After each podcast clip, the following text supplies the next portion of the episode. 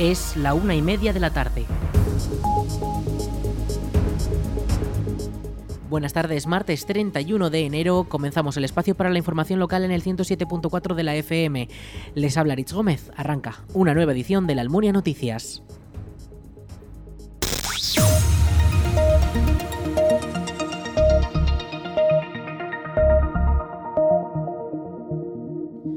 Los bomberos de la Diputación de Zaragoza sofocaron a última hora de ayer un incendio en una vivienda ubicada en la calle San Jorge de la Almunia de Doña Godina. El aviso fue recibido por las autoridades en torno a las 8 de la tarde y hasta allí se desplazaron efectivos de los parques de la Almunia y Cariñena, que extinguieron el incendio y pudieron ventilar la vivienda. Las llamas afectaron a la planta baja del edificio, mientras que las plantas superiores tan solo fue humo y no ha habido que lamentar ningún daño personal. Según ha podido conocer esta misma emisora, en el momento del incendio los propietarios no se encontraban en la vivienda que pudo producirse por la combustión de una caldera en la planta baja y que afectó sobre todo a la parte trasera de la vivienda. Durante el siniestro también intervino la policía local de la Almunia para permitir que los bomberos puedan trabajar de manera efectiva.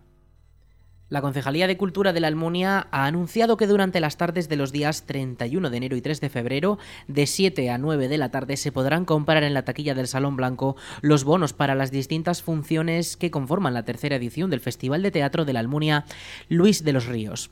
El humor centrará las representaciones del cómico aragonés Rafa Maza en Fabiolo Connection, del musical Con lo bien que estábamos, Ferretería Esteban, y de la parodia del dramaturgo inglés Un tal Shakespeare. La cuarta propuesta es una adaptación de la exitosa novela sobre despoblación La lluvia amarilla. Con la tercera edición del festival llegarán a la Almunia obras de teatro de gran calidad que han recorrido escenarios de todo el país a cargo de tres compañías aragonesas y una catalana. Escuchamos a José Manuel Torre, concejal de Cultura de la Almunia. Creo que es un festival que quiere mostrar la producción teatral aragonesa, que quiere mostrar eh, producciones profesionales de calidad en nuestro pueblo, sin salir de nuestro pueblo, que decimos muchas veces.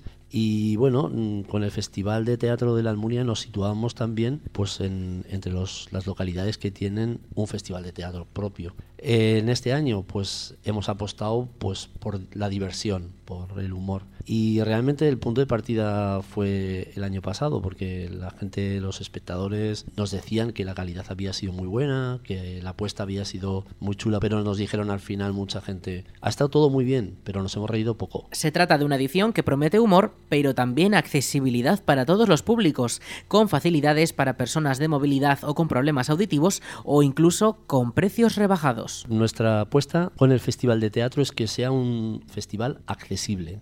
Accesible porque además tenemos el teatro accesible, pues tenemos no solo la adaptación a personas con movilidad reducida, sino además, bueno, pues eh, nuestro teatro está equipado con el bucle magnético para personas que tienen implantes cocleares o que manejan audífonos. Y bueno, queríamos también darle un punto más de accesibilidad, es decir, apostamos porque la cultura sea accesible a todos los públicos y a todas las posibilidades. Entonces nuestra apuesta por los precios también es facilitar que la gente no tenga que pensar, uy, qué caro es el teatro, no voy.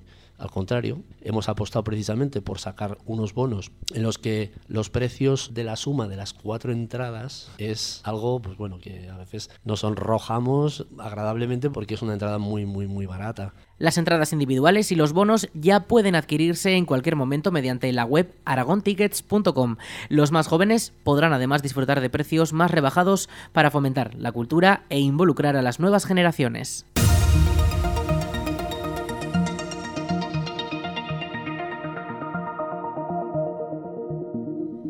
El Club Deportivo La Almunia cayó derrotado frente al Club Deportivo Robres en la decimonovena jornada del Grupo 17 de la Tercera División, jugada este pasado sábado.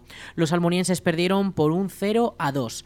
El equipo de la Almunia encajó dos goles del Robres, uno gracias a Alejandro Muñoz en el minuto 34 de juego. El otro de los goles y que sentenció el partido fue uno en propia puerta por un error de Ethan Joven.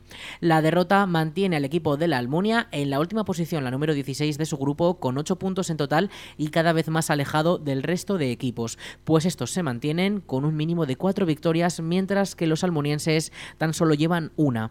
La temporada comienza a complicarse seriamente para el equipo almuniense, que acumula ya 13 derrotas. El próximo partido será este domingo 5 de febrero por la mañana en la jornada número 20 de la temporada frente al Club Deportivo Binefar y se disputará en el campo del equipo oscense. La Guardia Civil ha detenido al monitor de 25 años por un presunto delito de abusos sexuales denunciados por un grupo de escolares del Instituto de Secundaria de La Muela mientras estaban en la Semana Blanca.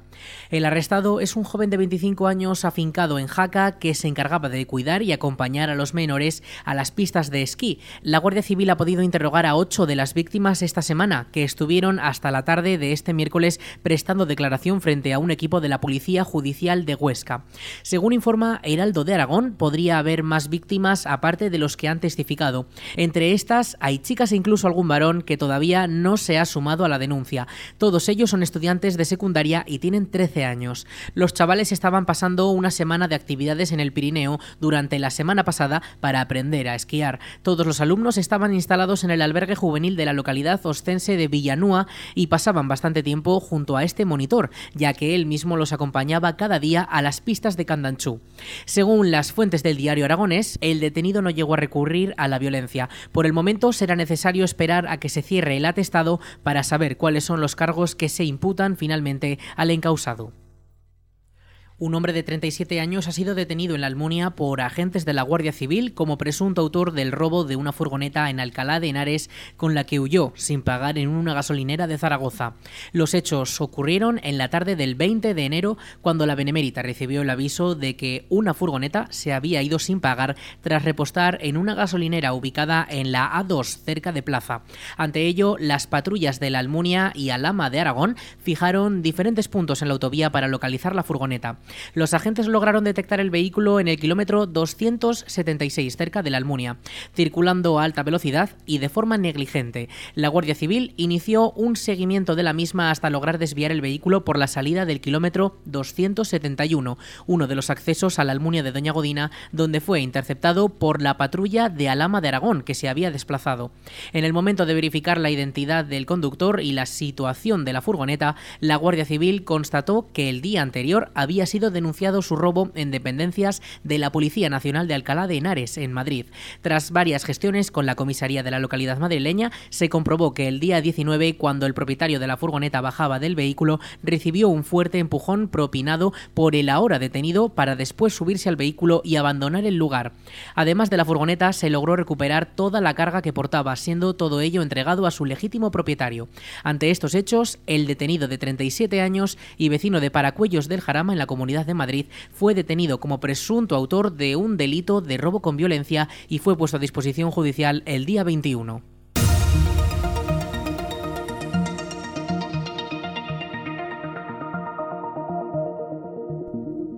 La Diputación de Zaragoza ha sacado a concurso un contrato para mejorar la conservación de la red de carreteras provinciales. El presupuesto de licitación es de 5 millones de euros, cuantía que se ha incrementado sensiblemente con respecto a la anterior licitación. El anuncio ya ha sido publicado en el portal de contratación del Estado y las empresas interesadas tienen de plazo hasta finales de mes para presentar sus ofertas. Escuchamos al diputado delegado de Recursos Agrarios, Vías e Infraestructuras Locales, Francisco Compés. Se ha aumentado muy significativamente el presupuesto del nuevo contrato hasta los 5 millones para mejorar el servicio y poder continuar con las labores de conservación de la red viaria, cumpliendo con la recomendación del Banco Mundial que establece que un 3% del valor patrimonial de la red de carreteras eh, sea el que se deba invertir en su conservación. Los distintos trabajos en las carreteras provinciales incluyen desde la poda de árboles hasta la retirada de obstáculos y los trabajos de viabilidad invernal, entre otros. Los trabajos de conservación y mantenimiento eh, consisten en atender la poda de aquellos árboles que están en los márgenes de las vías para garantizar la seguridad, eh, la limpieza de cunetas, realizar trabajos de viabilidad invernal, retirar obstáculos de la calzada y los cortes de carretera eh, o la señalización o resolución de incidencias que puedan afectar al tráfico. El contrato se vuelve a dividir en cinco lotes en función de las cinco zonas en las que se divide la gestión de la red de carreteras de la provincia. Cinco villas y Jacetania, Monegros, Ribera Baja, Caspe y Belchite, Daroca y Cariñena, Valdejalón y Calatayud y Ribera Alta, Aranda, Moncayo y Borja. Como en la anterior ocasión, el contrato se vuelve a dividir en cinco lotes mm, que afectan a cinco zonas de las carreteras de la provincia y son cinco villas y Jacetania, es un lote, Monegros, Ribera Baja, Caspe y Belchite otro, Daroca y Cariñena otro, Valdejalón y Calatayud otro y Ribera Alta, Aranda, Moncayo y Borja sería el último. La división de la provincia dividida en cinco zonas permite optimizar la conservación y la gestión para poder actuar con más inmediatez en el menor tiempo posible y atender aquellas incidencias que puedan ir eh, surgiendo a lo largo del tiempo y con los recursos humanos y materiales necesarios. La dirección y supervisión de los trabajos que se realicen mediante este contrato corresponderán siempre a los técnicos de la Diputación de Zaragoza. Además, la empresa que resulte adjudicataria de uno de los lotes no podrá ser adjudicataria de ninguno de los otros. Los bomberos de la Diputación de Zaragoza han incorporado dos nuevos camiones grúa para poder llevar a cabo intervenciones y tareas en las que haga falta elevar pesos muy grandes. El Servicio Provincial de Extinción de Incendios ha invertido 370.000 euros en la compra de estos dos vehículos que ya están disponibles para su uso y que permanecen en los parques de bomberos de Egea de los Caballeros y de Calatayud. Escuchamos al diputado delegado de este servicio provincial, Alfredo Zaldívar. Acabamos de incorporar dos nuevos vehículos al Servicio Provincial de Extinción de Incendios de la Diputación Provincial de Zaragoza. En esta ocasión han sido dos eh, camiones grúa con una capacidad de carga de unos 18.000 kilos de carga máxima y un brazo de unos 20 metros de alcance. Eh, estos dos camiones van a ser destinados a los parques de Calatayud y de Eje de los Caballeros. Su inversión total ha sido 370.400 euros. Nos va a apoyar en diferentes tipos de servicios, extracción y recuperación de vehículos siniestrados y también en, en el reparto de la carga de la sacar de sal, ahora en tiempos de viabilidad invernal que todo ello, pues eh, sumado a la nueva incorporación también hace unos meses de la nueva Quitanieves, bueno, pues eh, está dando pues más calidad y más servicio al Oriente Parques. Llevamos ya en los últimos 6-7 eh, años una inversión de más de 4 millones de euros en vehículos y todo ello también sumado a las nuevas incorporaciones de bomberos a través de las tres oposiciones últimas que se han hecho desde el año 2017 pues eh, estamos pues recuperando el estatus de la plantilla y deseando que el Servicio Policial de Extinción de la Policía de Zaragoza pues esté cada vez mejor servido y mejor dotado tanto en recursos materiales como humanos. Los nuevos camiones grúas son de pequeño tamaño y su brazo puede alcanzar una altura máxima de 20 metros. El modelo mantiene una capacidad máxima de carga de la grúa de 590 kilos, con la pluma extendida 17 metros y de 4.650 kilos, más de 4 toneladas y media, con una extensión de 3,3 metros. Desde el año 2015, la Diputación de Zaragoza ha invertido más de 4,5 millones de euros en la compra de 26 vehículos para el Servicio Provincial de Extinción de Incendios. Con todo ello, la DPC cuenta con ocho autobombas urbanas, otra forestal, dos camiones nodriza, nueve vehículos de intervención rápida, cinco furgonetas para transporte del personal, un brazo articulado de 43 metros, una lancha neumática y un portacayaks.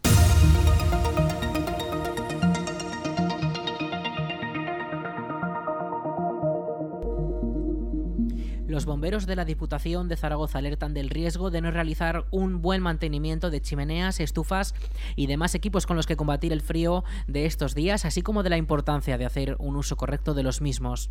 Con la bajada de temperaturas típica de esta época del año, se intensifica la utilización de estos aparatos y con ello el número de incendios en viviendas originados por estas causas, por lo que es fundamental revisarlos antes de ponerlos en marcha y utilizarlos correctamente. Escuchamos al jefe de intervención del Servicio Provincial de Extinción de Incendios de la Diputación de Zaragoza, Manuel Martínez. En muchas ocasiones lo que ocurre es que no se hace un adecuado mantenimiento y limpieza de estos aparatos de combustión. Por ejemplo, en las chimeneas pues es muy recomendable limpiar el tiro de la chimenea todos los años antes de empezar la temporada eh, para evitar el hollín que se acumula en las paredes del tubo de evacuación de humos, que puede hacer de combustible, y en el caso de las estufas, calderas de gas, todo este tipo de aparatos que generan combustión, pues hay que hacer una revisión de mantenimiento con un mantenedor autorizado para comprobar que la combustión sea completa y no pueda generar monóxido de carbono. Llamar al teléfono de emergencias 112 porque hay veces que suponemos que van a venir en nuestra ayuda y nadie ha avisado. Y bueno, si podemos intentar acabar con el incendio con seguridad, pues lo haremos, siempre en parejas, no estar nunca solo. Y si vemos que no va a ser posible que nosotros podamos apagar ese conato, pues entonces cuando tenemos que llamar al 112, avisar a los profesionales, que son los bomberos, y abandonar la vivienda. Abandonar la vivienda cerrando puertas a nuestro paso. Eso es muy importante. Tenemos que sectorizar el lugar donde se haya, se haya iniciado el fuego para evitar que el humo de esa combustión eh, se propague a otros, otros recintos, a otras habitaciones. es importantísimo. Eh, cerrar la puerta de fuego para, para garantizar la seguridad del, resto del bloque, de la vivienda. Hay que acordarse de coger las llaves también, porque muchas veces abandonamos la vivienda sin llaves y luego los bomberos tienen que forzar la puerta. No se debe utilizar los ascensores en caso de que haya un incendio. Si en el, en el en la habitación o en la, vivienda hay humo, es aconsejable, por supuesto, caminar agachado, que es donde vamos a encontrar eh, la atmósfera más limpia, el humo siempre sube hacia arriba y va a haber más calor y, es tóxico. Y nada, esperar fuera los servicios de emergencia para indicarles dónde se ha producido el incendio. Este año la verdad es que aún no ha comenzado fuerte ¿no? el tema de los incendios por calefacciones, ya que se ha retrasado un poco el frío pero sí que esperamos que haya un repunte en el tema de chimeneas porque hemos visto que se ha aumentado mm, de una manera muy importante la compra de leña. Entonces, pues claro, es previsible que se vaya a hacer más uso de, las chimeneas, ¿no? con esto de todo el encarecimiento de, los otros combustibles, del gas, de la del gasoil, que se utilizan habitualmente, pues este año preveemos que va a haber un aumento también de incendios de chimenea y si es posible que no, que no ocurra con estos consejos de prevención. Antes de comenzar a usar las chimeneas, estufas y diferentes aparatos de combustión, es necesario hacer una revisión. En el caso de las chimeneas, por ejemplo, el hollín acumulado desde el último uso puede quemarse al ser un combustible, lo que provocaría un incendio. En el caso del resto de aparatos ocurre lo mismo, es imprescindible revisar asimismo las estufas de butano y sus quemadores, por ejemplo, ya que una incompleta combustión genera monóxido de carbono cuyo riesgo es letal, ya que provoca una intoxicación por ello es aconsejable disponer de detectores de humo y de monóxido de carbono si tenemos estos aparatos. También es fundamental no sobrecargar los circuitos eléctricos, ya que en muchas ocasiones tener enchufados demasiados aparatos en un mismo enchufe provoca un cortocircuito que puede desembocar en un incendio en una vivienda. Desde la DPZ, desde el Departamento de los Bomberos, eh, dan varios consejos para actuar ante un incendio. El primero de ellos es llamar al teléfono de emergencias al 112. A veces se da por supuesto que alguien llama, pero no siempre es así y podemos aportar llamando nosotros mismos. Otro de los consejos es cerrar todas las puertas y ventanas posibles, tanto en la habitación donde haya comenzado el siniestro, para evitar que el fuego y el humo se extiendan por toda la, vivienda como el resto de la casa si estos incendios nos pillan en un bloque de viviendas y el, cuarto de las escaleras, ese, ese, tramo de las escaleras está repleto de humo, no se puede pasar, lo más aconsejable es quedarse dentro de nuestro piso, colocar paños húmedos en las ranuras de la puerta para que no entre ese humo y lo más aconsejable es permanecer en la habitación más alejada del fuego y avisar desde allí los servicios de emergencias de que estamos atrapados. Además, si conseguimos salir, hay que acordarse de coger las llaves al abandonar la vivienda para entregárselas a los servicios de emergencias por si fuese necesario y por supuesto esperar fuera de la vivienda a los servicios de emergencias para que puedan actuar correctamente. Vamos con la previsión del tiempo.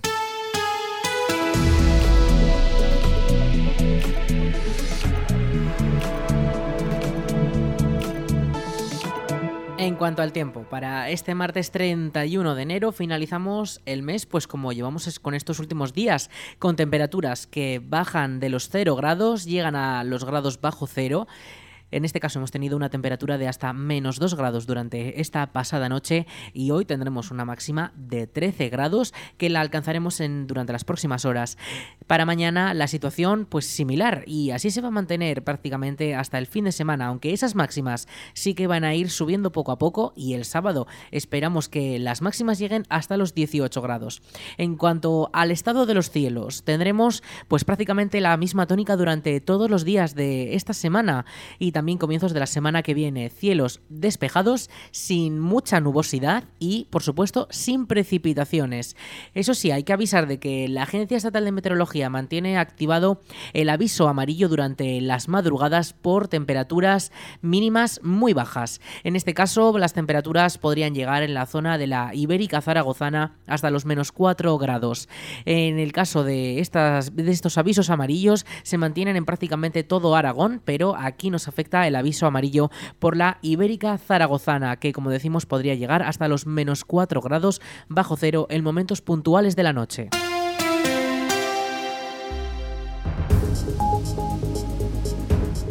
Hasta aquí la información local en la Almunia Radio. En unos minutos a las 2 toman el relevo nuestros compañeros de Aragón Radio Noticias. Más información en laalmuniaradio.es.